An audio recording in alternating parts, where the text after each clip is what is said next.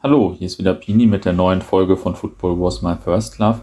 Ich habe mit dem Benjamin über seine Spielbesuche in Süditalien gesprochen und würde jetzt auch am liebsten direkt dorthin losfahren. Das ist jetzt natürlich gerade nicht so leicht, sich da die Kurven anzugucken, aber dafür startet in den nächsten Tagen ein neuer Podcast in unserer App. Und zwar heißt der Football Was My First Love International. Und mein Kollege, der Schlü, der ja schon die Polenstaffel mit Mirko Otto gemacht hat, die auch sehr gut ankam, der spricht da voraussichtlich wöchentlich mit verschiedenen Experten über internationalen Fußball, also vor allem auch internationale Fankultur. Sicherlich auch die eine oder andere Reise, die da mal ähm, geschildert wird. Und das Ganze ist wahrscheinlich auch ein bisschen tiefer gehender, als ich ähm, das in der Regel in meinen Podcasts mache, ähm, weil der Kollege ein bisschen mehr Ahnung hat und weil wir es noch so ein bisschen themenspezifischer machen. Und der Gast in den ersten Folgen ist Kai Tippmann von Altra Vita. Also, wenn ihr das nicht verpassen wollt, abonniert doch Football Was My First Love international in der Football Was My First Love App. Der ist nur da verfügbar. Ähm, oder abonniert direkt die Playlist Fankultur bei uns in der App, damit ihr die Folgen nicht verpasst. Wenn ihr selbst Experte auf internationalem Gebiet seid oder zumindest Freunde euch dafür halten ähm, oder es äh, einen Gast oder ein Thema gibt, das ihr unbedingt hören möchtet, dann kontaktiert uns einfach per Insta, Facebook, E-Mail, WhatsApp-Nummer, die im, in der App zu sehen ist ähm, oder wie auch immer. Und dann schauen wir mal, was wir da machen können. Jetzt viel Spaß bei der gedanklichen Reise nach Süditalien. Hallo, hier ist wieder Pini mit der neuen Folge von Football Was My First Love. Heute geht es um mein Lieblingsland Italien, wo ich eigentlich in den letzten Wochen, also vor allem im April, auch ziemlich viel unterwegs gewesen sein wollte, sagt man wahrscheinlich. Ähm, naja, war dann natürlich nicht so. Ähm, mein Gesprächspartner heute war aber auch schon ziemlich viel in Italien unterwegs. Und ähm, ja, Benjamin, sag doch einfach mal ein paar Sätze zu dir. Ja, hi, ich heiße Benjamin, ich komme aus Überlingen, das liegt am Bodensee. Mm, beruflich bin ich gelernter Bierbrauer. Das führe ich jetzt den Beruf leider nicht mehr aus. Gebürtig komme ich aus Nürnberg.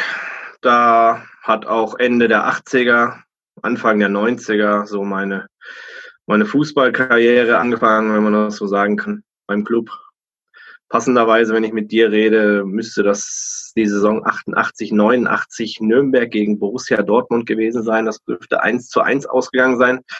Da war ich allerdings ja, vier, vier war ich da. Da hat mich mein Papa mitgenommen, aber da hat mich das Spiel eher weniger interessiert. Da habe ich mit meinem weißen Suleman-Sahne-Trikot die Sitzschalen, die damals noch gelb waren, sauber gemacht. aber das wieder, was da auf dem Rasen passiert ist, hat den Kleinen da noch nicht so wirklich tangiert. Mhm. Ja, nicht schlecht. Also bei, ähm, bei Nürnberg fällt mir natürlich zu der Zeit dann eher 91, 92 äh, das Spiel ein, als Dortmund da verloren hat und äh, Christian Wirk die Schwalbe gemacht hat. Wirkt ja, das, aus, weiß, ja. das weiß ich auch noch ganz genau. 30 Jahre später noch ein beliebter Schlachthof hier. ja, äh, unvergessen. Ähm, naja, ähm, erzähl mal ein bisschen, du, also wie du zum Fußball gekommen bist, okay, ähm, Nürnberg dann, dann bist du wahrscheinlich äh, eine Zeit lang mit äh, dem FCN gefahren und ähm, dann irgendwann kam auch das Hoppen oder wie lief so deine Fankarriere? Ja, genau. Also ich äh, bin dann als Jugendlicher viel, viel zum Club gegangen und habe dann auch äh, 2007 so die Highlights mitgenommen beim Club. Äh, DFB-Pokalsiege in Berlin und 2008 die Europa League-Saison und den Abstieg, was ja auch nur der Club schafft, sagt man ja so schön, der Club ist adept. Ähm, ist auch schon mal als deutscher Meister abgestiegen, oder nicht? Ja, 68 ja. Meister geworden und 69 abgestiegen. Das haben auch nur wir geschafft. Und ja. das DFB-Pokalsieger abgestiegen haben auch nur wir geschafft. Ja. Aber man gewöhnt sich an alles. Okay. Jahrelang. Wie fing das dann so mit dem Hoppen an bei dir? Ja, das Hoppen ging dann so, so ungefähr Anfang der 2000er Jahre, 2002, 2003 mit den mit den ersten Spielen ohne, ohne Nürnberg-Bezug ab. Ich habe dann äh, auch noch acht Jahre in NRW gewohnt, in Iserlohn, wo meine Frau herkommt und da viele, viele Spiele geguckt.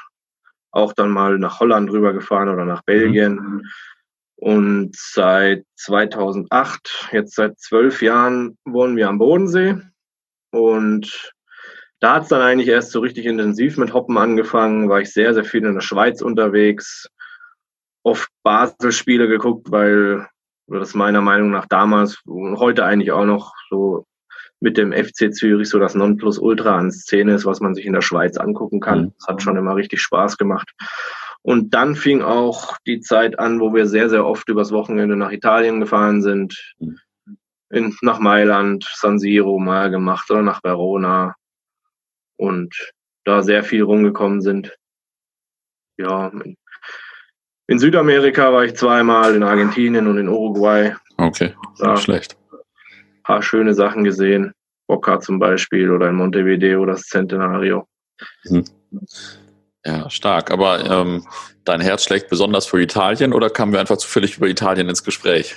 ich weiß es gar nicht. Ja, mehr. ist also schon eine sehr, sehr äh, Vorliebe, eine große Vorliebe für Italien da. Also ich, ich war jetzt schon in vielen Ländern in Europa. Jetzt habe ich was habe ich, 42 Länderpunkte habe ich jetzt aktuell, aber ich bin jetzt nicht krankhaft am, am, am Sammeln, dass ich da unbedingt das und das alles komplett haben muss.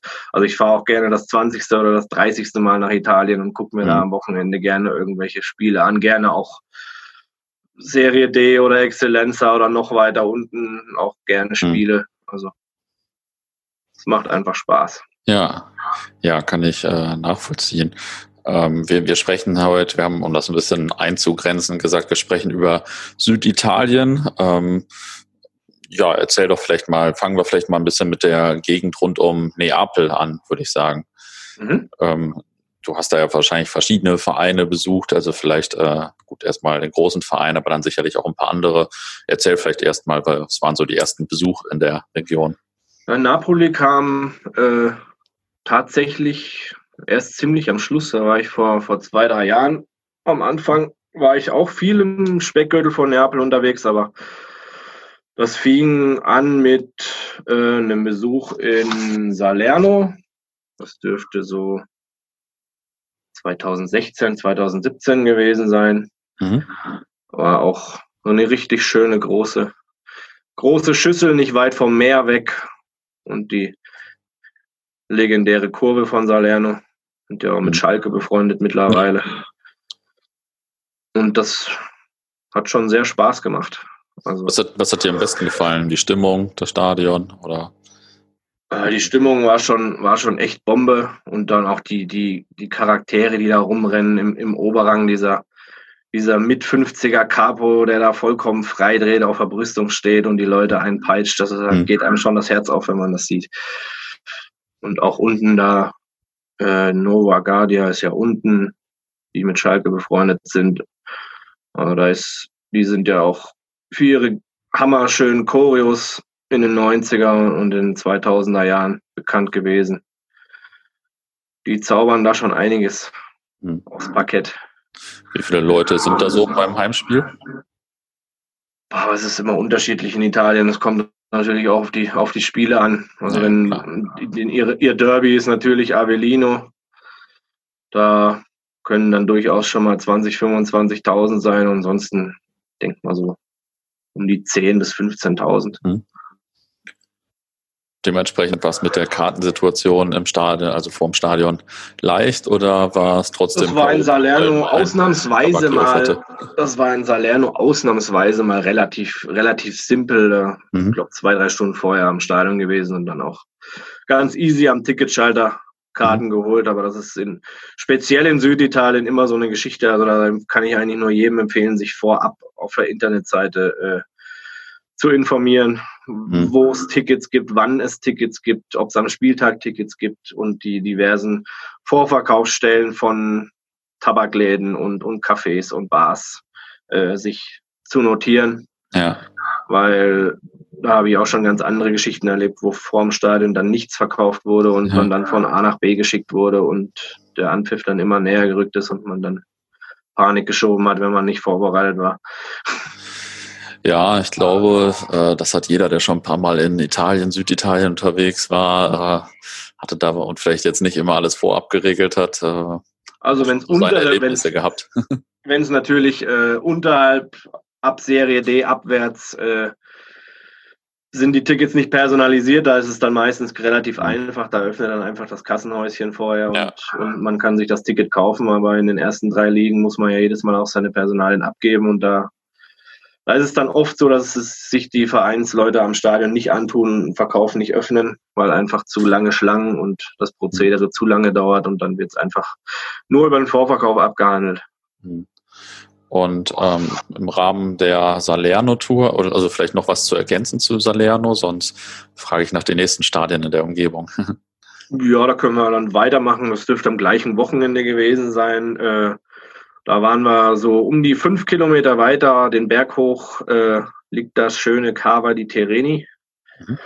Da ist der Verein Cavese beheimatet und ist ja auch eine sehr, sehr legendäre Kurve. Ich denke mal, die meisten Zuhörer von dir dürften das Dale Cavese-Video bei YouTube sicherlich schon mal angeguckt haben. Da bin ich mir nicht ähm. sicher, aber äh, dann sollte man es jetzt tun auf jeden Fall. ja, genau. Ja. Also die haben einen sehr, sehr legendären Ruf und das war vor vier, fünf Jahren, als ich da war, äh, hatte ich noch das Glück, die legendären Acid Boys, die sich mittlerweile leider aufgelöst haben. Die sind damals auf die Gegend gerade, auf die Distinti ausgewichen. Waren zwar damals nur noch 50, 60 Leute und ein Schatten ihrer selbst von früher, als sie noch in der Kurve waren, aber, aber die durfte ich damals noch mit ihrer, mit ihrer Fahne begutachten. Mhm. Und die restliche Kurve, das, da geht einem auch das Herz auf, wenn man sieht. Also wie die, wie die, 40, 50-jährigen Vorsänger da im, im, im Zaun oben hängen und, und die, die Leute einpeitschen und die Lieder, die melodischen süditalienischen Lieder, das ist schon, das ist schon schön. Findest du, die Gesänge sind in Süditalien generell besser als in Norditalien? Ja, da scheiden sich wahrscheinlich die Geister. Ich finde, dass alles ein bisschen melodischer ist, bisschen anderer Trommeleinsatz ist wie in Norditalien. Mhm. In Norditalien hat man auch bei einigen Vereinen, wenn man jetzt mal Verona nimmt, ist vielleicht ein krasseres Beispiel, die dann ein bisschen britischer angehaucht sind und mhm. eher auf Schlachtrufe als auf längere, ausdauernde Gesänge gehen. Also mir sagt der Stil eher zu. Mhm. Er erinnert mich auch immer ein bisschen an, an, an Argentinien, wo es mir sehr gut gefallen hat. Ja. Was wahrscheinlich auch daran liegt, dass in Buenos Aires sehr, sehr viele äh, italienische Auswanderer aus, speziell auch aus Süditalien sind. Mhm. Und das von, vom Fußball, von den Gesängen finde ich es immer sehr ähnlich, wenn man, wenn man in Süditalien ist. Auch diese, auch diese äh, Trauben, die sich dann bilden, wenn sie sich alle in den Arm nehmen und dann zu 10 oder zu 20 hüpfen und so, das ist, äh, ja. sieht man in Argentinien und in Süditalien immer. In Norditalien ist mir das ehrlich gesagt noch nicht aufgefallen. Hm. Ähm, was war, was waren so noch andere coole Grounds oder Spiele in der Umgebung? Oder, oder sag vielleicht auch noch was zu dem Spiel, bei dem du da warst. Also das war, das war damals ein relativ ja, unbedeutendes oder Spiel gegen Rende. Also da waren, glaube ich, drei oder vier Gäste da. Die sind jetzt auch nicht unbedingt mhm. für ihre große Reide, reisefreudige Szene bekannt. Ja. Einen zweiten Besuch hatte ich noch bei Cavese gegen Taranto. Da sah es dann schon anders aus, weil die haben eine ziemlich äh, alte Feindschaft oder die können sich gar nicht riechen, riechen. Da war auch eine sehr aggressive Grundstimmung. Also da waren wir mit zwei, drei Leuten war ich da unterwegs. Als wir da angekommen sind, da wurden wir auch gleich überall schon äh, gemustert und uns liefen die Leute hinterher und haben uns, haben uns angelabert.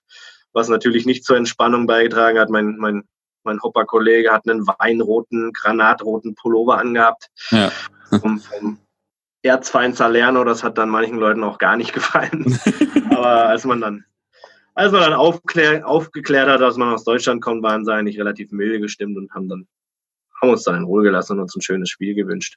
Ah, okay. Ja. Kam, kam, das schon häufiger vor, dass ihr dann irgendwie so äh, begutachtet wurdet oder so? Ja, oder? eigentlich in Italien sehr, sehr selten, finde hm. ich. Also ich hatte vor letztes, letztes Jahr war ich noch in, in Torre Annunziata bei Savoia. Da war auch, fand ich, eine etwas aggressivere Stimmung. Ich weiß nicht, ob das daran lag, dass da ihre, ihre Freunde aus Bielefeld gerade zu Gast waren, mhm.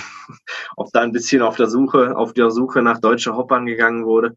Aber mhm. ansonsten eigentlich, bei mir ist es auch das Ding, ich bin sehr, sehr oft und lange mit Frau unterwegs gewesen und jetzt mittlerweile dann auch mit meinem dreijährigen Sohn. Also mhm. da wird dann natürlich, laufen einem dann natürlich eher weniger Leute hinterher, ja. als wenn man da mit drei, vier Hoppern äh, ankommt. Wobei ich das eh selten mache oder wenn, dann teilt man sich halt auf, dass man da nicht in Grüppchen rumrennt. Ja. Braucht man ja aus Respekt auch nicht machen. Ja.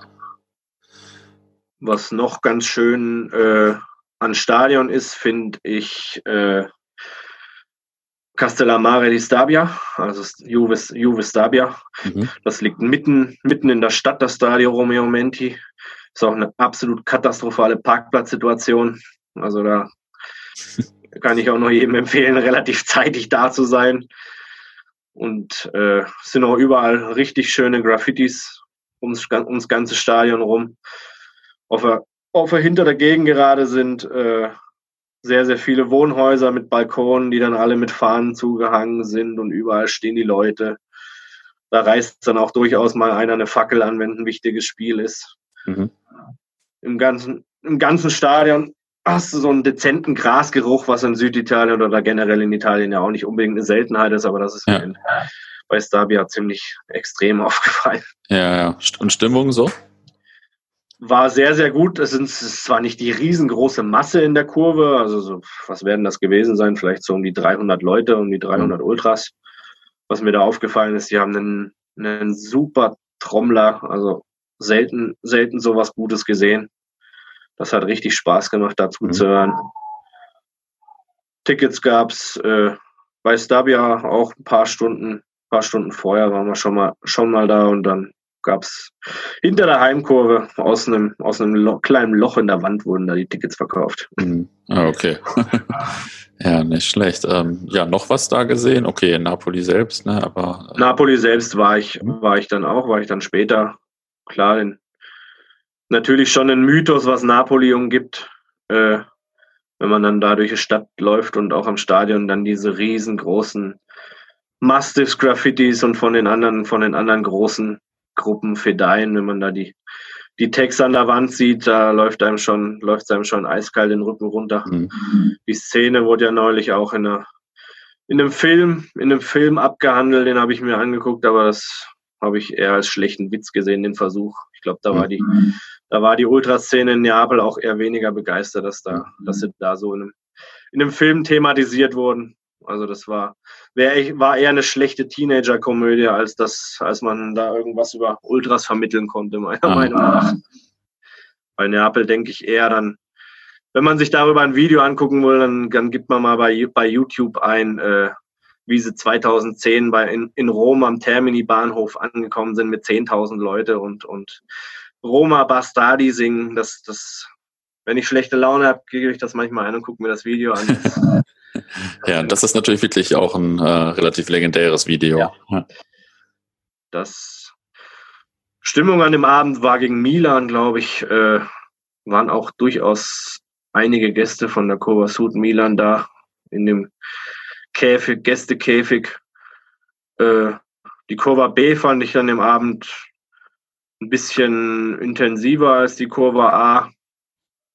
Und äh, aber generell kam es in der Riesenschüssel irgendwie, irgendwie hat es mir, hat's mich nicht so begeistert. Aber ich mhm. war jetzt, war jetzt nur ein Besuch und äh, irgendwie fühle ich mich da in, bei, in, bei den kleinen Vereinen oder in kleineren Stadien etwas wohler. Ja. Klar, wenn dann zur, nach dem Spiel, glaube ich, die haben, ich glaube, 4-1 gewonnen und so und, und, am Schluss haben sie, ging dann noch ein Ungiorno Improviso natürlich durchs ganze Stadion, da, da kriegt man dann schon mal kurz Gänsehaut. Das, das legendäre Lied von Neapel. Das ist natürlich dann schon stark, wenn die Spieler dann vor die Kurve kommen und das Lied wird gesungen. Aber naja. Ja, ja, ich fand jetzt meinen Besuch da vor einigen Jahren auch nicht. Da war der Mythos ein bisschen größer als der Besuch ja. auf jeden Fall. Da war, Aber da war, auch, da war, war auch, nur wieder, ein Spiel, ne? Da war auch wieder äh, die, die Ticketsituation, da hatten wir vorher, wir wussten nicht genau, was wir gucken an dem Wochenende, da hatten wir uns vorher dann keine Tickets besorgt. Und da wurdest du am Stadion, bist du dann, äh, Kassenhäuschen gab es keine, dann hast du den Ordner gefragt, wo es welche gibt, dann bist du in den Fanshop gegenüber geschickt worden, da gibt's welche, die wussten davon nichts, dann bist du zum nächsten Ordner geschickt mhm. worden, dann hast du zehn Leute an den Hacken gehabt, die dir über irgendwelche äh, Handys irgendwelche Tickets verkaufen wollten, was uns dann ein bisschen, bisschen suspekt vorkam, was wir nicht gemacht haben. Ich glaube, da sind wir fast zwei Stunden rumgeirrt, bis wir dann in der fünften Seitenstraße irgendeinen Lotto-Totto-Laden gefunden haben, wo wir dann doch mal glücklicherweise noch Tickets gekriegt haben. Ja, interessant. Ja, bei mir, ich, habe da, glaube ich, auch auf dem Schwarzmarkt auf gut Glück seine Karte gekauft. Äh, natürlich auch auf anderen Namen, aber ja, hat dann Meistens ist das ja kein Problem. Ja, ich habe da schon gesehen, dass vor mir halt ein paar Leute, ich glaube Österreicher oder so, ihren Personalausweis dazu gezeigt haben oder so. Aber ich habe festgestellt, es geht auch ohne. also hat äh, ganz gut funktioniert und ja, war mir natürlich nicht so richtig sicher, ob das jetzt eine richtige Karte war oder nicht oder so, weil das äh, im Teil ein bisschen dubios war, so im Umfeld, wie du es auch gerade beschrieben hast. Aber äh, naja, hat alles funktioniert auf jeden Fall. Dubios kann ja Neapel schon ganz gerne. ja. ähm, okay, hast du noch was aus der äh, Neapel-Umgebung, mhm. sage ich mal? Oder wechseln wir die Küste? In, in Avellino hat es mir noch ganz gut gefallen. Mhm. Also das ist auch eine, eine richtig schöne Schüssel, komplett in Vereinsfarben gehalten, mit herrlichem Bergpanorama dahinter, die Berge und, und ist natürlich ja auch eine legendäre Kurve. Ist ja nicht so groß der Ort, werden ja von ihrem von dem Erzfeind aus Salerno gerne mit BB rufen und Bergbauern und Schafzüchter mhm. rufen, äh, diskreditiert und verhöhnt. Ähm, was mir da noch aufgefallen ist, äh, eine der wenigen Kurven, glaube ich, in Italien, die eine, eine extra Frauen-Ultra-Sektion haben. Ist ja mittlerweile in Zeiten, wo äh, wo in Rom Plakate aufgehangen werden und Flyer verteilt werden, dass die Frauen aus, aus Reihe 1 raus müssen bei Lazio, ist ja auch ja. nicht mehr so normal. Ja. Aber die sind mir damals aufgefallen mit gut über pinke, über pinke Schals und pinke Zaunfahnen kann man sich natürlich streiten, aber ja, das, äh, da gebe ich dir recht. Das Spiel war, glaube ich, gegen Trapani. Also Gäste waren zwar welche da, aber es war jetzt auch nicht äh, jetzt auch nicht das Gelbe vom Ei von den Gästen. Heimkurve war, war schon, hatten ein ziemliches Hoch zu der Zeit, sind auch, haben da glaube ich zu der Zeit auch die Tessera wieder akzeptiert gehabt und sind dann mit großen Haufen auswärts gefahren, auch teilweise mit 2.000, 3.000 Leuten nach Norditalien. Mhm. Und war an dem Abend auch, auch schon richtig stark, was die da in der Kurve abgerissen haben. Ja, also war ich noch nicht, äh, steht noch auf meiner Liste. Und letztes Jahr waren wir noch in, ähm, in Benevento mhm. gegen Perugia. Das Stadio Ciro Vigorito ist auch schön in den Vereinsfarben, rot und gelb gehalten. Was da ein bisschen äh, ja, gestört hat, da ist die, die Heimkurve ist ziemlich geteilt. Also da stehen, stehen im Oberrang stehen ein paar Gruppen und im Unterrang stehen ein paar Gruppen, die sind sich auch alle nicht, nicht wirklich grün und singen alle getrennt und die eine, die eine, die Kurva Sud hat, glaube ich, im Oberrang, die hat boykottiert an dem Abend auch die erste Halbzeit und äh, ja, von, von dem Abend ist er noch hängen geblieben. Dann sind wir nach dem Spiel sind wir noch in der Stadt und haben uns noch eine Kneipe gesucht und dann sind wir in der, in der, in der Kneipe vom ehemaligen Capo der Mods gelandet, Mods Benevento, die sich aufgelöst haben und da wurde dann ein ziemlich feuchtfröhlicher Abend, wo dann irgendwann nur noch der, der Schnaps direkt aus dem Ausgießer, aus der Flasche in unserer Münder geschüttet wurde und äh, sich sehr viel über Ultras und, und die Szene ausgetauscht wurde, der dann auch ein bisschen noch eruiert war, warum sich die einzelnen Gruppen nicht so riechen können und ja. Wie, habt ihr euch unterhalten? Auf, auf Englisch dann? Auf, oder? Auf, auf Englisch, das ging. Also es konnten, waren, waren dann, am Anfang waren wir fast noch alleine in der Kneipe, nur mit dem, mit dem Wirt selber und dann kamen aber auch immer mehr Leute dann nach dem Spiel aus dem Stadion. Konnten natürlich nicht alle Englisch, aber, aber ich, ein paar Brocken Italienisch kann ich auch, aber, ja. aber zum fließenden Gespräch reicht's dann noch, doch noch nicht. Ja. Aber das funktioniert auf Englisch eigentlich ganz gut. Ah, cool. Das ist äh, äh, also in letzter Zeit hatte ich das auch ein paar Mal, das funktioniert hat. Ich erinnere mich noch an meine ersten Italien-Touren, so 2001 oder so. Da war selbst in Mailand am Bahnhof oder so gab es schon, also war es schon nicht so leicht, Leute zu finden, mit denen dich da gut irgendwie auf Englisch unterhalten konntest. Das hat sich gefühlt da in den letzten 20 Jahren, also wirklich nur gefühlt, äh, vielleicht noch ein bisschen geändert. Ja, das ist auf jeden Fall die jungen, die jungen Leute, die in der Schule, Schule lernen Englisch, das ist auf jeden Fall besser geworden, glaube ich. Ja. Ähm, okay, vielleicht wechseln wir äh, die Küste oder wechseln die Region, ähm, gehen vielleicht mal an die Adria-Küste. Da genau. gibt's ja auch äh, ja eine Menge guter Vereine so. Ähm, wo warst du? Also in Apulien, das ist so mit der mit der äh, Kampagnengegend um Neapel finde ich die die schönste Ecke in Süditalien, um in der kurzen, kurzen Entfernung sehr, sehr viele Spiele und sehr, sehr viele Vereine mit großartigen Fanszenen anschauen zu können in kurzer Zeit. Da sticht für mich natürlich äh, Bari raus. Also erstens das Stadion, was ursprünglich mal für die WM 90, das San Nicola gebaut worden ist. Ja. Äh, was aussieht wie ein, wie ein, wie ein UFO, wenn man davor steht, finde ich. Ja, Vor allem, wenn es abends beleuchtet ist, ist es natürlich grandios, die Schüsse. Da und, und die Kurve, die Kurve Nord, die Ultrasbare gibt es zwar leider nicht mehr, aber da diese Folgegruppen, Seguazzi, Bulldogs und Re David und wie sie alle heißen, also gehört für mich eigentlich mit zum Besten, was ich bis jetzt in Italien, wenn nicht sogar in Europa, wenn sie einen guten Tag haben, bis jetzt gesehen habe. Mhm. Also das ist, kann ich schon so sagen, ist eigentlich meine Lieblingskurve. Bei welchem Spiel hast du die gesehen oder in welcher Liga vielleicht auch? Hm, ich war damals bei Bari gegen Como in der Serie B war das. Mhm. Und ich glaube, ein Jahr später dann auch nochmal in Serie B, da ist mir der Gegner jetzt entfallen. Da ist auch äh, kann ich nur jedem empfehlen, nicht nur zwei, drei Stunden vor dem Spiel da zu sein, weil wir waren sehr, sehr früh da.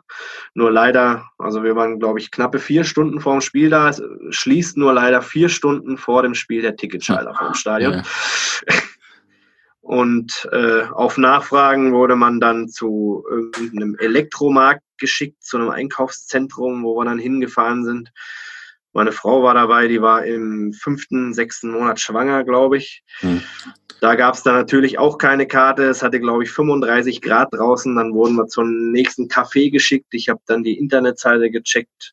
Da standen dann noch ein paar Cafés und Bars, wo es Tickets vorher gibt. Äh, dann waren wir, glaube ich, bei drei, vier Läden und sind da anderthalb Stunden, habe ich äh, meine, meine schwangere Frau wie eine Sau durchs Dorf getrieben, nur weil ja. ich unbedingt dies, in diese Schüssel rein wollte. ähm, irgendwann haben wir es dann fünf Minuten vorm Spiel dann, dann doch mal hingekriegt, äh, in irgendeiner Bar dann noch gerade so die uns mit den Eintrittsberechtigungen zu versorgen. Ja, also, ich erinnere mich, ich habe da ja im Podcast schon mal mit äh, dem Jutti drüber gesprochen und wir hatten auch beide in Bari äh, ähnliche Probleme. ja, war ich ja, war ich ja nicht der Einzige. Nee, nee. Was bei Bari auch noch absolut geil ist, finde ich, ist die, ist die Vereinshymne. Bari Grande Amore finde ich eine der schönsten Hymnen, die, die es im Fußball gibt. Also wenn da die, die komplette Kurva Nord die Schals oben hat, äh, das ist schon was Geiles. Ich habe die ehrlich gesagt gar nicht mehr so richtig auf dem Schirm, aber. Ich, Solltest äh, du dir auf jeden Fall mal anschauen. Schreibst du mir hier gerade schon oder, auf. oder, oder ein Video dir mal angucken. Gibt es ja. diverse, gibt's diverse Videos. Ja, okay. Cool. Ähm, ja, wo warst du noch auf der Seite? Mm, ja, so die, die nächsten Sachen dürfte Monopoly gewesen sein. Das ist gar nicht so weit von Bari weg. Bisschen südlicher noch. Ist eine sehr, sehr, sehr schöne Stadt. Komplett äh, in weiß, die ganzen Häuser und einen richtig schönen Fischerhafen und kleine Gässchen mit vielen schönen Restaurants und so weiter. Was noch, was noch ganz cool ist, in der, in der Stadt gibt es einen, äh, so einen Tifo Casual Shop von einem, von einem Mitglied, oder ich glaube, es ist sogar ein, ein Capo von den Bad Boys Monopoly, der hat da so ein, so ein Klamottenlabel und sich so einen Klamottenladen gemacht. Da kann man eigentlich ganz coole Sachen einkaufen und auch, auch sich mit ihm ein bisschen unterhalten. Der spricht ganz gut Englisch, hat einen dann, wenn er gehört hat, dass man aus Deutschland kommt, dann auch immer schön mit Aufklebern eingedeckt und das war eigentlich ganz lustig. Ja, cool. Und da waren wir 2016 waren wir da, da hatten wir das Glück, das war gegen Caserta. Da hatten wir das Glück, da haben wir noch die, die vereinte Kurve gesehen in Monopoly, weil die haben, glaube ich, seit boah, zwei, drei Jahren äh, sind da die Bad Boys, glaube ich, aus der Kurve mit noch einer anderen Gruppe auf die Gegend gerade gewechselt und die können sich gar nicht mehr riechen, stehen auswärts mhm. auseinander, singen getrennt. Und das, das war damals noch richtig gut, als wir da waren. Also war zwar jetzt auch nicht die Masse, aber ich würde jetzt so sagen, von der Größe her, vom Größenverhältnis vielleicht so wie in Stabia, so um die 250, 300 Leute, die da schon gut am, am Rad drehen können und schöne Lieder getrellert haben. Ja, nicht schlecht. Ja, steht auf meiner Liste auch noch. Da war ich äh, noch nicht, aber ähm, ja, jetzt bin ich natürlich noch motivierter als vorher. ich bin da nur mal äh, umgestiegen, glaube ich, irgendwie oder mit dem Nachtzug irgendwie, aber ähm, ich war nicht beim Spiel und auch nicht in der Stadt. Ja. Wo wir noch waren, ist ähm, in Taranto. Wir haben damals noch Serie D gespielt, jetzt sind sie eine Liga höher. Das war damals leider, äh, ja, da waren sie, glaube ich, ein Schatten ihrer selbst im Gegensatz zu, ich weiß nicht, wie es heute, heutzutage ist, aber früher, wenn man da die alten Fotos und Videos gesehen hat von der vollen Kurve. Also bei meinem Besuch, ich weiß nicht, was das für Gründe hatte, da hingen, da hingen keine Zaunfahnen, aber da habe ich ehrlich gesagt auch zu wenig Einblick. Äh, war, es wurde zwar ein bisschen gesungen, aber, aber war jetzt nichts Besonderes wer da gerne ein bisschen äh, Einblick haben möchte in die Szene, weil das ist ja schon eine ziemlich legendäre Szene in Taranto, dem kann ich wirklich nur die aktuelle Erlebnis Fußball ans Herz legen, was die Jungs da äh, für ein Interview mit den zwei Gruppen Ultrapass und Gruppo Sufa da äh, gemacht haben. Das ist absolut genial zu lesen. Also wer sich dafür interessiert, der sollte sich dringend das Heft zulegen, wenn es noch irgendwo zu bekommen ist. Okay, guter Hinweis. Wie ist äh, das Stadion? Ja, das ist äh, ja, hohe Steintribünen, aber jetzt nichts, was irgendwie großartig in keine, keine Überdachung, nichts, was irgendwie großartig hängen geblieben ist. Okay, ja. Ähm, okay, wo war es dann noch an der Ecke? Was noch?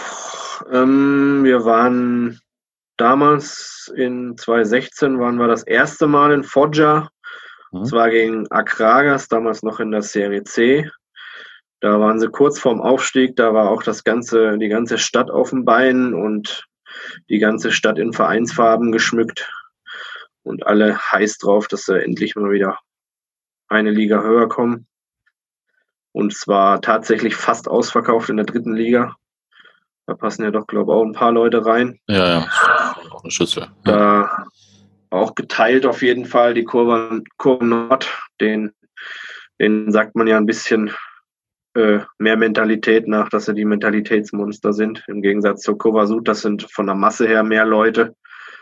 Waren aber beide Kurven also richtig, richtig stark an dem Abend. Auch viel, viel, sehr, sehr viel gezündet, wenn auch leider dann oft äh, es nur auf dem Boden entsorgt wird. Aber äh, war auf jeden Fall sehr, sehr stark, was da an dem Abend an dem Abend geboten worden ist, haben sie auch gewonnen. Ich, also aufgestiegen sind sie an dem Spieltag nicht, aber ich glaube, ein, ein Spieltag später sind sie dann in die Serie B aufgestiegen. Oh, okay. Und was war da noch dann äh, vor zwei Jahren, haben wir dann noch ein großes Spiel gesehen, ihr Derby gegen Bari. Das gab aber ziemliches Vorgeplänkel, weil beim Hinspiel in Bari waren noch Gäste erlaubt. Da hat, hat Foggia noch so um die 1000, 1100 Karten waren es, glaube ich, damals bekommen. Und beim Rückspiel hieß es erst, es sind Gäste erlaubt und wir waren dann schon eine Woche vorher unten, haben ein bisschen Urlaub gemacht, noch ein paar andere Spiele geguckt. Und dann hieß es leider zwei Tage vorher keine Gäste aus Bari erlaubt. Da somit hat dann die äh, Heimkurve, die Kurve Nord, äh, auch die die ersten 20 Minuten boykottiert, die Kurva Sud nicht. Die haben eine riesengroße, schöne Choreo gemacht, mit Rauchpatronen in den Himmel geschossen und eine riesen Überziehfahne, war richtig stark. Ähm, was noch, ähm, die Ultras Regime, das ist eine ziemlich legendäre Gruppe in Foggia, die hatte da nach Jahren den ersten Auftritt wieder mit Fahne im Stadion. Also die hatten ewig ihren Lappen nicht hängen. Weitere Hintergründe weiß ich jetzt nicht. Ich habe nur vorm Spiel sind sie dann mit einem kleinen Corteo mit bisschen Pyro sind sie, sind sie zum Stadion gelaufen und als dann der, der Anfang 50-jährige Capo mit einer Fackel angerissen äh, auf ihren angestammten Platz kamen und die Fahne aufgegangen hat das ganze Stadion applaudiert. Das war, ah, schon, stark. das war schon auch sehr, sehr stark. Ja, das glaube ich. Da hatte ich dann auch beim Spiel meinen dreijährigen Sohn mit. Das war, glaube ich, sein erstes größeres Derby mit seinen Kopfhörern auf. Dem hat es aber, glaube ich, auch ganz gut gefallen. Ja, das hört sich auf jeden Fall so an, als äh, wäre es gut gewesen. Schlecht bist aber doch ganz gut informiert über diese Ultragruppen. Ne? Du hast ja vorhin gesagt, es gibt natürlich immer Leute mit mehr Ahnung, aber äh, ja, es gibt schon ganz gut an. schon Leute, die sich dann über die einzelnen äh, Schwenkfahren unterhalten oder über den die Muster der Schwenkfahren. Also ja. ich, ich interessiere mich schon dafür. Ich habe auch eine, eine glaube ich, ganz schöne italienische Buchsammlung von ein paar Gruppen. Mhm. Da gibt's oh, letztes, letztes Jahr kam von, von Ultras Monopoly, die wir gerade hatten, da kam ein richtig geniales Buch, ein Doppelband raus. Also wer da, wer da ein bisschen sammelt oder das irgendwo herkriegen kann, das kann ich euch sehr ans Herz legen. Das ist ein richtiges, schönes Machwerk, was man im Regal stehen haben kann. Das, das sammelst du oder du äh, übersetzt dann auch irgendwie einzelne Seiten? Nee, also da, dafür reicht mein Italienisch nicht. Also ich, ja ich verstehe teilweise schon einige, einige Sachen, die ich mir auch dann noch durchlese, aber also zum Übersetzen reicht es mit Sicherheit nicht. Aber es sind ja, sind ja bei den meisten Gruppenbüchern auch so, dass äh, ja 70, 80 Prozent sind ja auch oft äh, Fotos und vor allem sehr, sehr viele altes Fotos. Oder, da kann man ja dann auch durchaus was mit anfangen, wenn man der Sprache nicht so mächtig ist. Ja, ja klar, das stimmt. Okay, nicht schlecht. Ähm, noch was an der Adriaküste? In Lecce waren wir noch. Ah, sehr gut. Das war auch vor zwei Jahren gegen Fondi. Den Gegner kann man jetzt mal ausklammern. Das ist, glaube ich, mit der sinnloseste Gegner, den es da in der dritten Liga gibt. Also die, ich glaube, ich habe die schon fünfmal als Gäste gesehen und da war nie ein Gästefan dabei. ähm, da waren die auch kurz vorm Aufstieg in die Serie B und die müssten ja, glaube ich, wenn ich mich jetzt nicht ganz täusche, haben sie sogar den direkten Durchmarsch gemacht. Ja. Ähm, da war auch äh, eine prall gefüllte Heimkurve. Ganz viele kleine Zaunfahnen leider nur. Also diese legendäre Ultra-Letsche-Zaunfahne mit diesen Zacken, die runterhängen und dem Windwehen von früher. Da kann man sich gerne mal bei YouTube das, das Video von dem Herrn Gruber angucken von 2003, 2004 gegen Parma. Das finde ich auch ziemlich mhm. legendär. Da diese 40, 50 Meter lange Zaunfahne, die habe ich leider nicht mehr gesehen. Aber jetzt hängen halt, jetzt hängen halt kleine, aber aber deswegen sind, ist die Kurve trotzdem voll und, und die Stimmung ist natürlich auch nicht so wie früher vor der guten alten, in der guten alten Zeit, bevor das mit Gabriele Sandri und dem Raciti-Polizisten passiert ist, alles. Die Zeit habe ich halt leider nicht mehr miterlebt in Italien, aber, aber man kann nichtsdestotrotz, glaube ich, vor allem im Süden noch richtig gute Kurven sehen sicherlich auch im Norden von Italien. Also ist jetzt nicht immer, ich will nicht immer nur Nord Norditalien-Bashing machen. Also. Nee, nee, alles gut, aber es gibt mit Sicherheit auch gute Kurven. Ich war vor Anfang, Anfang diesen Jahres, letzten, letzten äh, Spiele, eins der letzten größeren Spiele vor Corona war ich bei Juve, also da werde ich mit Sicherheit nie wieder hinfahren, weil das also hat eher Würgereiz der ganze Abend verursacht, als dass ich da irgendwie dass es noch was mit Fußball zu tun hat. Ja, ja, das ist halt schon wirklich so moderner Fußball, ne? so added ja. das Bets quasi. Also das da, muss ich, da muss sich jeder noch die CR7 auf sämtliche Körperteile malen lassen, wenn es gratis ist und Popcorn essen. Dann sind die Leute ja, zufriedenzustellen. Aber bei meinem Besuch da auch. Äh, das war, ist nicht meine Welt. Ja, kann ich nachvollziehen.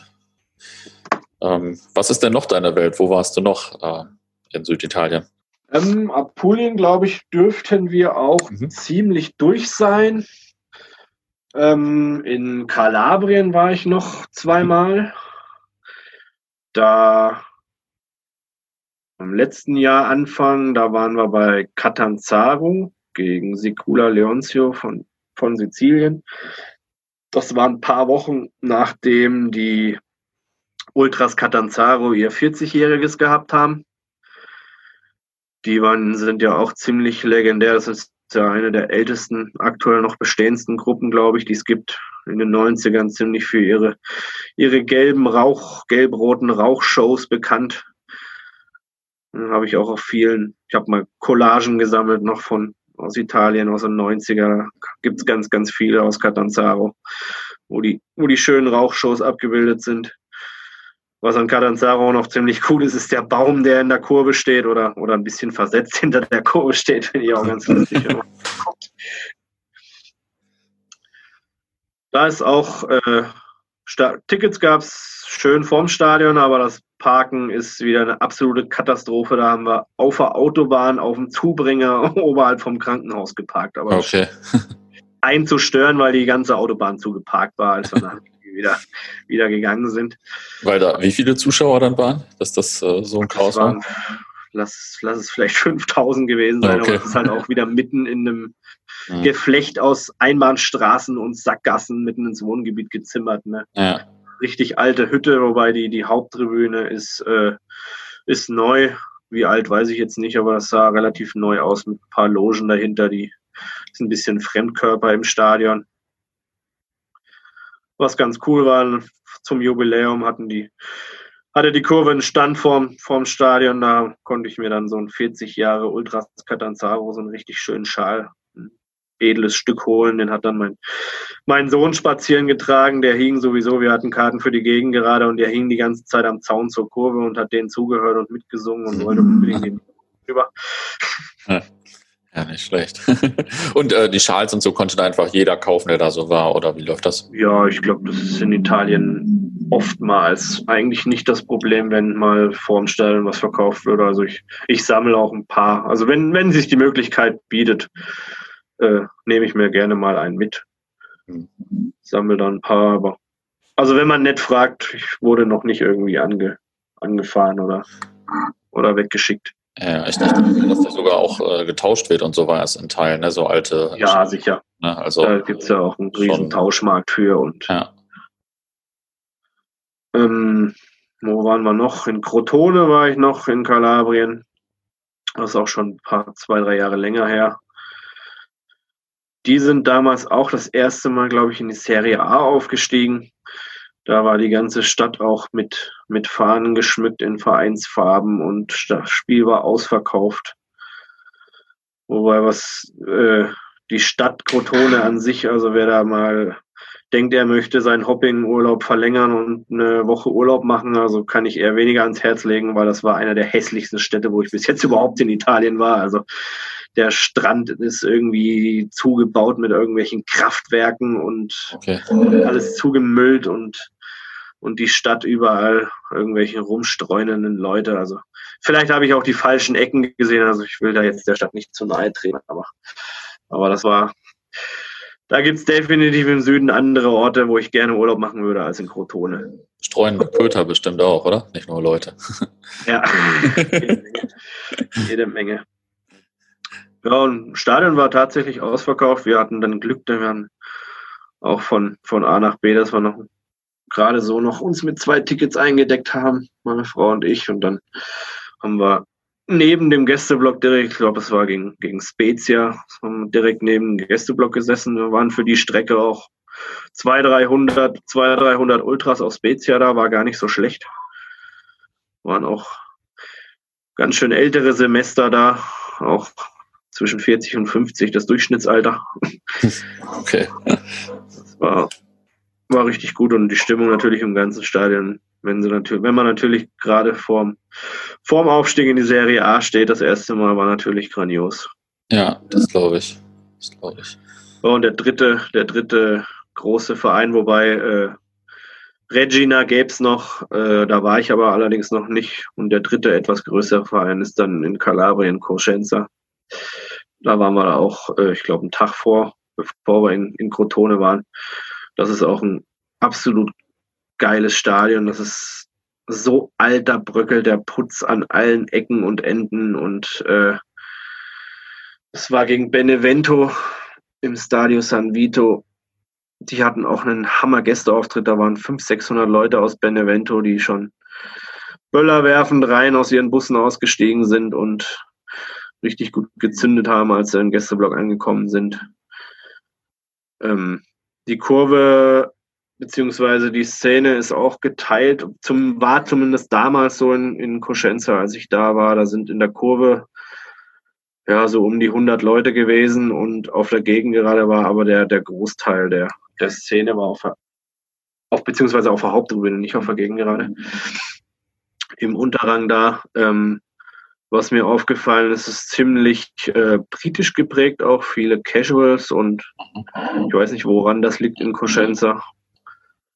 Ähm, aber das ist mir aufgefallen. Äh, Bier hat man in, in, in, in einer Eisteeflasche unge, ungefüllt ausgeschenkt bekommen, okay. wenn man gefragt hat. Das war noch ganz lustig. Ja, nicht schlecht. Ich habe hier immer so einen Hallen im Hintergrund, wenn ich was sage, aber ich äh, rede trotzdem mal gerade. Ähm, wie, wie seid ihr immer unterwegs? Ihr seid wahrscheinlich immer so ähm, mit Mietwagen und so unterwegs. Ja, ich glaube, ne? das ist das, ich glaube, das ist mit das, mit das einfachste und komfortabelste und es kostet ja. ja. auch nicht wirklich fürs Wochenende, fürs ganze Wochenende 20, 30 Euro das Auto. Wobei ich sagen muss, letztes Mal bin ich mal Zug gefahren, diese legendäre Zugroute da von, von Neapel nach Salerno, wo man an jedem Bahnhof äh, die ganzen schönen Fußballstädte durchfährt, da Nocera ja. und Cava di Terreni und Torre Annunziata und so weiter. Das macht schon Spaß, daher zu fahren und es, es kostet auch ein Apfel und ein Ei. Also was, ja. man kann auch definitiv sehr, sehr günstig Zug fahren und die Zugverbindungen sind in Süditalien auch gar nicht so schlecht, aber, aber wir machen es dann meistens mit Mietwagen. Vor allem zumal jetzt äh, mit kleinem Kind sowieso dann einfacher mit. Ja, klar. Ich bin ein passionierter Zugfahrer eigentlich, ehrlich gesagt. Und das ist natürlich auch geil. Da kannst du ja von äh, Mailand bis Palermo durchfahren in einem Zug und so weiter. Gibt's ja, also ist ja richtig geil da an der Küste lang und so. Äh, aber da so in Kalabrien kommt man dann schon so in Teilen, äh, zumindest ist das so meine Erinnerung, ein bisschen an seine Grenzen, wenn dann irgendwie eine Zugverbindung nach Catanzaro raussuchst oder so, das ist dann halt schon ne, immer relativ, also da brauchst du halt schon viel Lebenszeit, um dann da hinzukommen. Ja, das kann ich mir sehr gut vorstellen. Da ja. muss ich dann, denke ich, auch mal aufs Auto umsteigen. okay, ähm, gehen wir nach Sizilien, oder? Ja, können wir machen. Da hatten wir 2017 mal einen glaube ich, eine gute Woche oder zehn Tage haben wir da einen kleinen Hopping-Urlaub gemacht. Auch schon mit, mit Frau und Kind. Da haben wir in, in Syracusa waren wir da. Eine sehr, das ist sehr doch schöne, eine coole Stadt. Eine sehr, sehr schöne Stadt. Eine riesen ja. Altstadt, alles verwinkelte Gässchen und eine riesen Festung, die man sich angucken kann. Und wer sich dafür interessiert, auch äh, äh, riesengroße Ausgrabungsstätten mit einem römischen Amphitheater haben wir uns angeguckt, aber ich bin jetzt nicht so der derjenige, der sich die ganzen alten Steine anguckt. Das ist mal ganz interessant, aber aber die Stadt an sich finde ich fand ich sehr sehr sehr cool. Auch die was das Essen und die ganzen Trattorien und Restaurants angeht, wobei da kann man eigentlich in Italien dann nirgendwo großartig was falsch machen. Also das und da haben wir, äh, ich glaube, das war sogar unter der Woche, haben wir Siracusa gegen Caserta gesehen. Da waren dann auch tatsächlich mit sieben, acht Stunden Anreise so um die 20, 30 Gästefans. Die Kurve, die Heimkurve in Siracusa war damals noch geteilt. Soweit ich weiß, sind die mittlerweile wieder in der Kurve Anna vereint. Und damals waren ein paar auf der Gegengerade und, und der Rest in der Kurve Anna. Da wurde auch wieder ein bisschen nicht wirklich gemeinsam gesungen. Stadion auch schon sehr, sehr alt. So einen coolen, so einen coolen äh, Torbogen gibt's, wo man vorm Haupteingang durchgeht. Mit einem Brunnen davor. Das fand ich eigentlich noch ganz cool. Aber sonst stimmungsmäßig. Das war eins der ersten Spiele von meinem, von meinem kleinen Sohn. Da war er gerade, war glaube ich gerade sieben, sechs, sieben Monate alt. Da hatte ich den auf, die, auf dem Arm die ganze Zeit und da muss man den bespaßen. Deswegen bleibt dann manchmal für den Papa auch nicht so viel hängen vom Spiel, wenn man da anderweitig beschäftigt ist. Ja, ich war in Silberkusa auch vor ähm, gar nicht so langer Zeit, zwei Jahren oder so. Und ich fand die Stadt auch richtig gut. Und äh, also da fahre ich auch nochmal hin und gucke mir die Stadt einfach nochmal an, weil es einfach ja. geil war. Was ich noch als Tipp geben kann, man sollte, man sollte es tunlichst unterlassen, mit dem Leihwagen in die, in die Altstadt zu fahren, weil das irgendwie zeitlich begrenzt ist und man dann dreiviertel Jahr später trotzdem noch Strafzettel für 180 Euro bekommt. Okay. ja, die man sich nicht an die Zeiten hält oder das Schild mal übersieht. Da war ich in der Tat auch mal mit dem Auto, aber äh, also mit dem Leihwagen, aber ähm, also ich hoffe, nach zwei Jahren kommt kein äh, Zettel mehr. Du wirst es sehen. Oh, was haben wir da noch gemacht? Ähm, in Messina waren wir. Ah. Im Sta Stadio San Filippo in der in dem Riesenstadion in den Berg reingebaut da an der Autobahnabfahrt. Die haben ja noch ein zweites Stadion in der Stadt, aber das kenne ich nur von Fotos. Das soll auch richtig schön und alt sein. Aber spielen tun sie ja im San Filippo, soweit ich weiß. Jetzt mhm. auch noch aktuell. Es war damals sogar Sizilien Derby gegen Akragas in der dritten Liga, aber Gäste, glaube ich, waren nur eine Handvoll oder zehn Leute da. Ich weiß nicht, ob die, ob die fahren durften oder nicht. Heim, Heimkurve war, also vollkommen, das Stadion war halt vollkommen überdimensioniert für, für die Anzahl an Leuten, mhm. die sowohl generell im Stadion waren als auch Kurve, aber, aber trotzdem fand ich Heimkurve sehr, sehr äh, einen guten Auftritt mit melodischem Liedgut und schönem Fahneneinsatz. In der zweiten Halbzeit richtig schön gezündet, Blinker am Anfang. Und war auf jeden Fall eine runde Sache. Ja, ich erinnere mich noch, als ich so anfing mit Hoppen Anfang äh, 2000er, da war Messina immer noch eine ziemlich große Nummer, so, also gerade bei natürlich bei den Spielen dann gegen Catania oder Palermo und so, das war alles ja. eigentlich noch ziemlich legendär. Ähm, ja, da war ich natürlich nicht da zu der Zeit. Wann hat das dann bei dir angefangen mit Italien?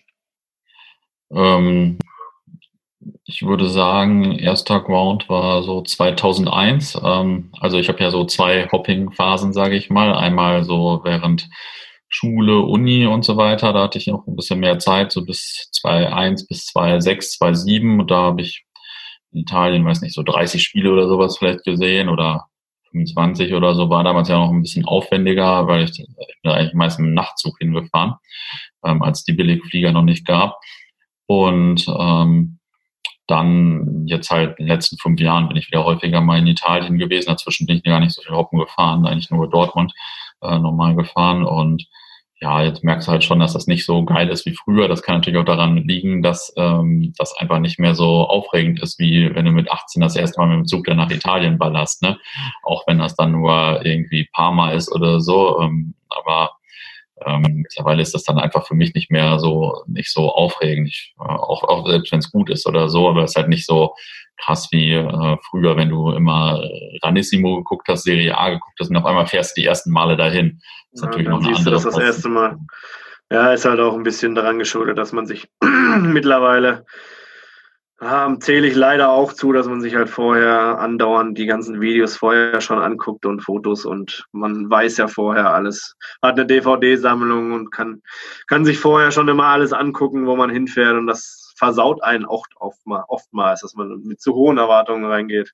Ja, bei mir ist das immer andersrum eigentlich. Ich habe, ähm, also ich bin sehr schlecht vorbereitet, bereite mich nie auf irgendwie Fankurven und sowas vor, weil ich äh, einfach entweder nicht so viel Zeit habe oder nicht so äh, nicht so gut organisiert bin. Das heißt, ich war ich, ich, ich war dann immer hin, habe gar keine Ahnung in der Regel, außer was ich jetzt in den Jahren davor vielleicht mal so angesammelt habe, aber ich weiß jetzt nicht so viel irgendwie über die Gruppen oder irgendwas und dann kann ich äh, positiv überrascht werden.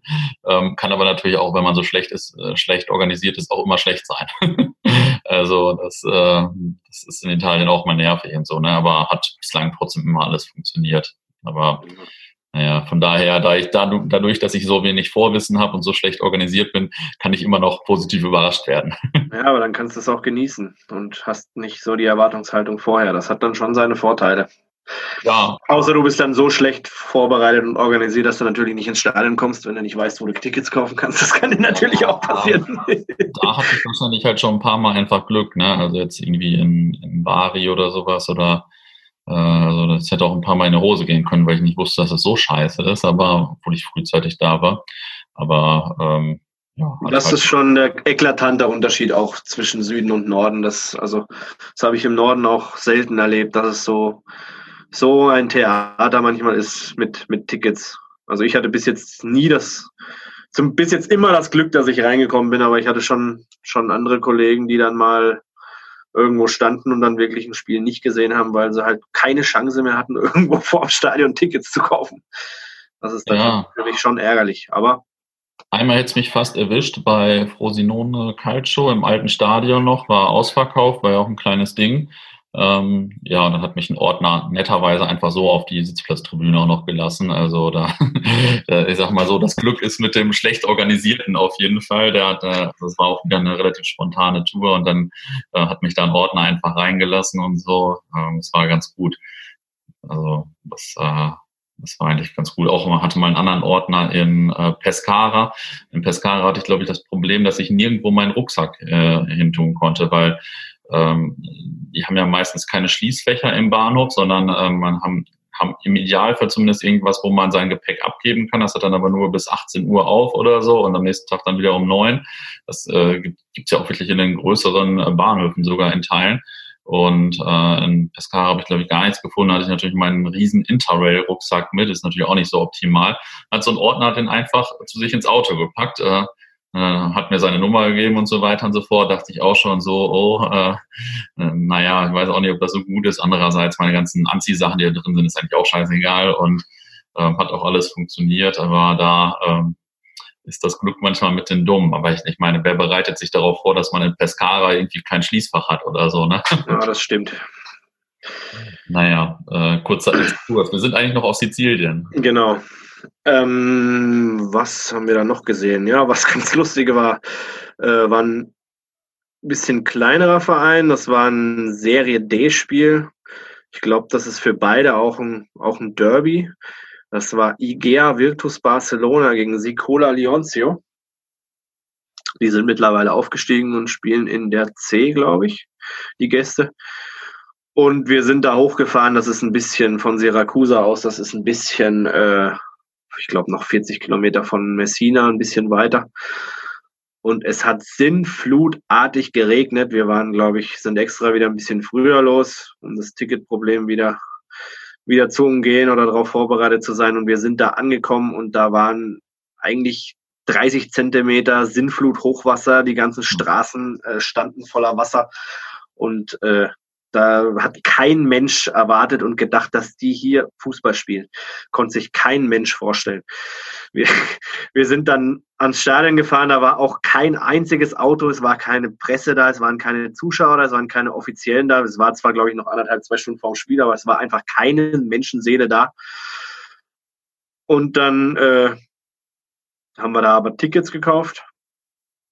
Da war eine Frau, die Tickets verkauft hat haben wir uns mit Tickets eingedeckt und haben uns ins Auto gesetzt und alleine vom, vom Aussteigen, um zwei Minuten dieses Ticket zu kaufen, waren wir bis auf der Unterhose nass. Dann haben wir, haben wir unsere, haben wir uns komplett entkleidet, glaube ich, im Auto und auf der Lüftung unsere ganzen Klamotten getrocknet, bis das Spiel, bis das Spiel angefangen hat. Wir hatten dann zum Glück Tickets auf der Haupttribüne, wo ein, wo ein kleines Dach drüber war, aber dann haben wir das Stadion betreten und das war eigentlich wirklich nur ein einziger See.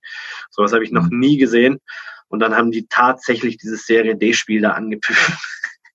Und Was? das war eigentlich, war das nur Wasserball, das hatte mit Fußball gar nichts zu tun. Die Rahmenbedingungen waren echt nicht schlecht. Auf der, auf der anderen Seite, auf der Gegengerade, war so ein Heimmob mit 150, 200 Leuten. Die hatten so, sogar so Bänder gespannt wie in Argentinien. War richtig cool, sah das aus. Und der Gäste, Gästehaufen, das waren auch zwei, 250 Leute, richtig gut, gezündet und das komplette Spiel eigentlich sich nur gegenseitig bepöbelt mit der Heimseite.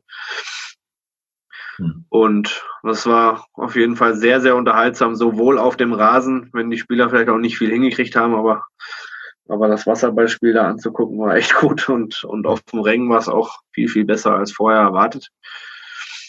Das kann ich eigentlich auch nur jedem ans Herz legen. Das ist cool. Ja. Das ist ganz cool da. Da kann man mal hinfahren. Schon ein kleiner Geheimtipp, oder? Ich denke, so viele kennen das gar nicht. Nee, also ich kann dir auch gerade ehrlich gesagt, ich weiß gerade gar nicht, ob die jetzt noch in der Serie D oder in der Exzellenza spielen, habe ich, hab ich gar nicht geguckt. Ja, kein Problem. Jo, das dürfte es an. In Trapani waren wir noch gegen Perugia, sind wir einmal quer über die Insel gefahren. Aber da, äh, außer dass wir auf dem gleichen Parkplatz geparkt haben wie die Neuner-Kolonne aus Perugia um die, um die Brigata und die ausgestiegen sind und mit ihren, äh, ja, war auch Durchschnittsalter 50, glaube ich, und sind einmal durch uns durchgelaufen, weil wir im Weg standen, weil wir zufällig neben denen geparkt hatten. Das war ein relativ, da waren ganz schöne harte Jungs dabei. da ist uns kurz mal das Herz in die Hose gerutscht. Aber Trapani war äh, generell im Stadion. Äh, es war fast nichts los, weil ich glaube, ein paar Wochen vorher hat die Heimkurve auf der Fähre oder nach der Fähre sind die, glaube ich, überfallen worden und haben ihre Zaunfahnen, sämtliche Zaunfahnen mhm. verloren. Ich weiß gerade gar nicht mehr an wen, aber da war die, die Heimkurve, als wir da waren, relativ tot. Also da war, mhm. war gar nichts und die, und die Gäste, das waren jetzt 100 Leute, aber ist jetzt auch nicht unbedingt hängen geblieben. Da war unser Standort auf Distinti zu weit weg, als dass sich das irgendwie eingebrannt hätte. Ja, also ich war auch mal da. Ich, äh, ich vermute, dass da nicht boykottiert wurde oder irgendwas, aber ich habe es eigentlich auch gar nicht so groß in Erinnerung. Das einzig Coole war natürlich, dass es ein Freitagabendspiel war und dann, ja, so ein Flutlichtspiel ist dann natürlich schon irgendwie ganz cool. Das, das war, hat schon Spaß gemacht, aber habe ich jetzt natürlich auch nicht als eines der Italien-Highlights in Erinnerung oder so. Nee, das glaube ich. Was noch ganz cool war, als wir damals da waren, ähm, gut cool war es jetzt eher weniger. Der, der Ätna ist da, äh, hatte da, äh, ist nicht ausgebrochen oder hat so einen kleinen Ausbruch gehabt und hatte da sehr ho hohe Aktivität gerade und war die ganze Zeit am Rauchen, weil eigentlich wollten wir auch hochfahren beziehungsweise den Rest wandern. Aber was ganz cool war, wir hatten dann noch einen Excel Nähe von Catania in Bel Paso geguckt, im Stadio Gaetano. Das, da fährt man sehr, sehr viel berghoch und ist nicht mehr weit vom Ätna weg. Und dann konnte man von der Haupttribüne aus, wo wir waren, äh, auf den rauchenden Ätna gucken. Das war auch relativ, hm. relativ ja. cooles Panorama zum, zum Gucken. Das war gegen, die haben gegen Akireale gespielt. Da war ein bisschen ärgerlich. Die hatten sich, glaube ich, mit ihrem Vereinspräsidenten ein paar Wochen vorher zerstritten und haben die Spiele boykottiert, weil die haben eigentlich auf Sizilien auch einen ziemlich guten Ruf oder generell einen ziemlich guten Ruf. Die Szene, dass sie mhm. immer lautstark vertreten sind, aber da war leider der Gästeblock komplett leer. Okay. Ja, guck an. Ähm, mal über den Fuß, also meine Frage hier mal über den Fußball hinaus, magst du lieber Süditalien oder lieber Norditalien, aber es klang ja schon ein großes Süditalien-Fable hier raus. Hatten wir ja schon mal. Ja, es gibt ja so ein Sprichwort, äh, südlich von Rom beginnt Afrika, sagen ja, sagen ja viele Leute in Norditalien oder auch woanders. Für mich, für mich ist eher so, dass ab Rom südlich eigentlich das richtige Italien erst beginnt. Also auch die, so die ganze Mentalität und die Herzlichkeit der Leute. Die Leute haben mit Sicherheit deutlich weniger finanzielle Möglichkeiten und mit Sicherheit sehr, sehr hohe Arbeitslosigkeit und und weniger Perspektiven im Leben, aber, aber sie sind einfach irgendwie, es ist alles herzlicher und, und die Leute sind mit dem wenigen, was sie haben, glaube ich, irgendwie auch zufriedener und Lebensfreude, mhm. haben mehr Lebensfreude. Kommt es mir, macht für mich so den Eindruck als, als im Norden. Ja. Ich bin um. Ähm. also einfach kein, kein, kein Freund von den, von den Industriestädten im Norden, bin ich irgendwie nie so wirklich warm geworden. Sei es jetzt äh, Turin oder auch auch Mailand ist überhaupt nicht mein Fall. Die Stadt nicht. Klar, das Stadion ist cool. Da sollte man auch übrigens zügig nochmal hin, habe ich die Woche gehört, dass es bald abge oder dass es bald abgerissen wird, das San Siro. Mhm. Da kann man mit Sicherheit beim Mailander Derby ist auch noch einiges los, choreografisch einiges sehen, aber, aber bei mir, mein Herz brennt irgendwie für den Süden. Mhm. Was sind denn jetzt so die drei Stadien oder drei Spiele, die man in Süditalien unbedingt besucht haben muss, deines Erachtens? Also für mich äh, absolute Nummer eins, ähm, sowohl Stadion als auch äh, Kurve oder Fanszene ist Bari. Mhm. Haben wir ja schon angerissen. Mhm. Das Riesen-UFO, das sind immer auch wieder äh, Pläne und, und Überlegungen da, ob man das abreißt oder, oder neu oder ob sie ein neues bauen. Also da kann ich, eigentlich kann ich nur jedem ans Herz legen, wenn er nach Süditalien geht, macht, macht unbedingt Bari. Ja.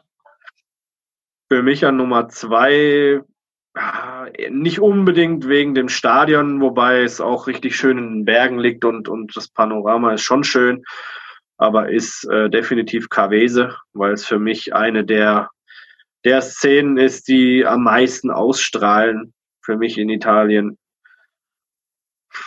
wo es mir mit am besten gefallen hat. Mhm. Und die Nummer drei ist für mich Foggia.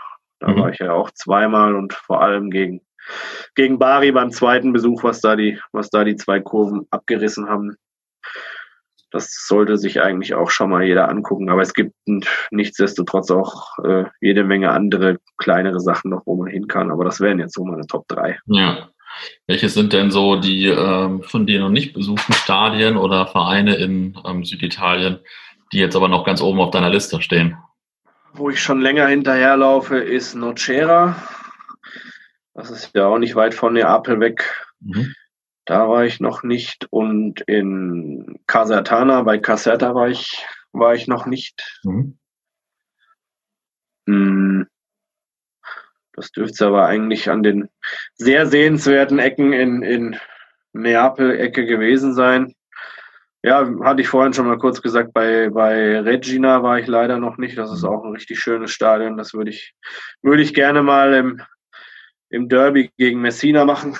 Mhm. Das wäre auf jeden Fall eine Sache, eine Reise wert.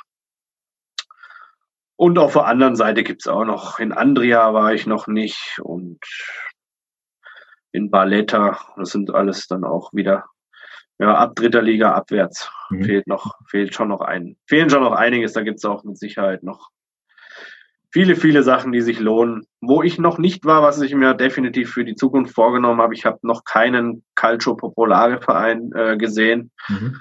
wo es ja äh, sowohl in der Neapel-Ecke als auch in Bari, ideale Bari, äh, ja. einige Sachen gibt, die sich lohnen sollen, dass man da mal dass man da mal vorbeischaut und die Leute auch unterstützt. Das, ja, sind ja echt unterstützenswerte Projekte. Ja, definitiv. Nicht schlecht. Ja, ist ja noch ein bisschen, äh, kannst ja noch ein paar Reisen machen. ich denke.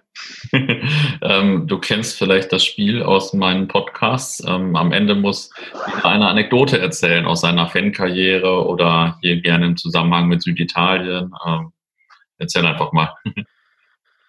Ja, da hätte ich doch tatsächlich was. Das war, ja, so 2016 müsste das gewesen sein. Da war ich mit meiner Frau auch auf Hoppingurlaub in der Neapel-Ecke. Da hatten wir dann, glaube ich, noch drei, vier, drei, vier Nächte uns ein schönes, ein schönes Hotel an der Amalfiküste gegönnt. Kann ich auch jedem empfehlen. Das ist eine absolut grandiose Ecke da, um Urlaub zu machen hatten da, glaube ich, in dem Rahmen, müsste in dem Urlaub gewesen sein, wo wir Salerno und, und, und Cava uns angeguckt haben. Und dann waren wir abends schön essen, wie es so ist. Die Frau war dann irgendwann müde und ich hatte schon das ein oder andere Kaltgetränk genossen. Bin dann noch ein bisschen weiter alleine durch die Kneipen gezogen. Es wurden dann noch ein paar Kaltgetränke mehr.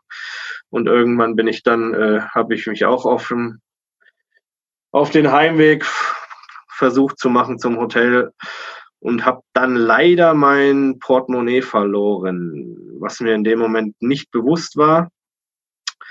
Aber am nächsten Tag bin ich dann aufgewacht. Das habe ich dann auch noch nicht ganz gemerkt, aber spätestens mittags, ich glaube, wir wollten uns ein Eis holen oder so, habe ich dann gemerkt, oh, mein Portemonnaie ist weg. Dann natürlich nichts, nichts mehr gewusst von gestern, dem am Tag davor, dann erstmal das komplette Hotelzimmer auf den Kopf gestellt die, die Frau suchen lassen und selber gesucht und, und nichts gefunden. Dann den Weg nochmal abgelaufen, wo ich mich noch dran erinnern konnte zu den Kneipen, aber in den Kneipen gefragt, nirgendwo irgendwas gefunden, habe ich mir schon gedacht, schön.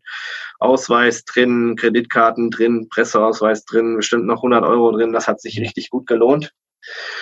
Und dann bin ich wieder am Hotel gewesen und dann habe ich mal die Rezeptionsdame gefragt, die soll doch mal bitte bei irgendeinem Fundbüro anrufen oder von mir aus auch bei der Polizei anrufen und fragen, ob denn da nicht irgendwo ein Portemonnaie aufgetaucht ist. Und dann hat sie das gemacht und dann hat sie gesagt, äh, ja, hör mal her, äh, die Polizei sagt, bei Ihnen auf der Wache liegt ein Portemonnaie. Ich soll doch mal vorbeikommen und äh, dann kann ich mir das abholen. Dann bin ich da zur Polizei, dann haben sie, haben sie mein ganzes Portemonnaie hatten sie am Tisch liegen, ausgepackt mit allen Ausweisen. Dann habe ich noch halt bestätigen müssen, dass das meins war. Und dann haben sie mich beglückwünscht, dass ich es wiedergekriegt habe, weil das, glaube ich, passiert nicht so häufig. Mhm. Dann, dann, bin ich wieder ins Hotel mit meinem Portemonnaie glücklich, komme ich an der Rezeption vorbei und dann fragt mich die Rezeptionsdame doch, äh, ob ich denn heute Nachmittag noch Zeit hätte. Der Bürgermeister würde mich ganz gerne sehen von dem Ort, das war nach der Amalfiküste in Majori, mhm. ob ich da vorbeikommen könnte. Dann habe ich gesagt, ja gut, wenn es denn unbedingt sein muss. Ich weiß zwar jetzt nicht, was der in was der möchte, wegen, wegen, dem, wegen dem gefundenen Portemonnaie, aber dann gucke ich halt mal kurz vorbei, dann bin ich da in das Rathaus im zweiten Stock hoch und wurde ich von einer Dame begleitet und dann mache ich da die Tür auf und kommt eine Rauchwolke und dann saß der, saß der Bürgermeister in seinem, in seinem Stuhl äh, neben der Italienfahne mit fetter Zigarre und zehn Ringen an der, an der Hände, saß er da hinter seinem Tisch wie der letzte Mafia-Boss. Und der wollte dann einfach, dann sollte ich mich zu ihm hinter den Tisch nehmen, die Fahne und äh, Arm in Arm mit ihm aufstellen. Und dann wurde ein Foto gemacht. Dann so war, hat er mich auch gleich wieder entlassen. Die Dame hat dann auf Englisch nur kurz irgendwas übersetzt, sich bedankt. Und dann habe ich mir gedacht, okay, was, was sollte das jetzt? Dann bin ich wieder, bin ich wieder ins Hotel und dann, äh, dann guckte mich schon die, äh, die Rezeptionsdame lachend an und, und, und zeigte mir oder hat mich dann an den PC gewunken, ich soll mal gucken. Dann war schon die, die große Online- und Zeitungsausgabe äh, mit auf der Titelseite mit Foto von mir und dem Bürger, Mafia-Bürgermeister, äh, deutscher, äh, teutonischer Journalist bekommt sein verlorenes Portemonnaie wieder. dann haben sie, dann haben sie wohl äh, Werbung mal für den, für den äh, den, den Touri-Ort Majori an der Amalfiküste gemacht, weil ich wahrscheinlich der erste Deutsche war, der jemals sein Portemonnaie wiederbekommen ist und nicht geklaut wurde in Süditalien, sondern der sein Portemonnaie wiederbekommen hat, weil das weil er es wohl unmittelbar vor der Polizeistation auch verloren hat und das irgendjemand da reingebracht hat. Okay. War dann ganz lustig, den Zeitungsbericht habe ich auch noch mit Foto. Ja, ist auf jeden Fall eine äh, gute Anekdote. Ja, cool. Dann sage ich einmal mehr vielen Dank und ich, äh, also wenn jetzt nicht Corona wäre, würde ich jetzt direkt den nächsten Flug buchen, weil ich jetzt schon wieder richtig heiß bin. Äh, naja, ja, ich wäre auch äh, im, im März wäre ich auch zwei Wochen gewesen, aber das wurde ja leider auch gecancelt. Aber jetzt gucken wir mal im Herbst, vielleicht wird das dann irgendwas. Ja, drücken wir mal die Daumen und ähm, dann esse ich ersatzweise jetzt vielleicht mal eine Pizza. Mach das. danke dir, ne? Ich danke dir auch. Ciao. So, jetzt nicht vergessen, in der Football Was My First Love App den Podcast Football Was My First Love International zu abonnieren. Und dann geht's in den nächsten Tagen auch schon los mit Kai Tittmann.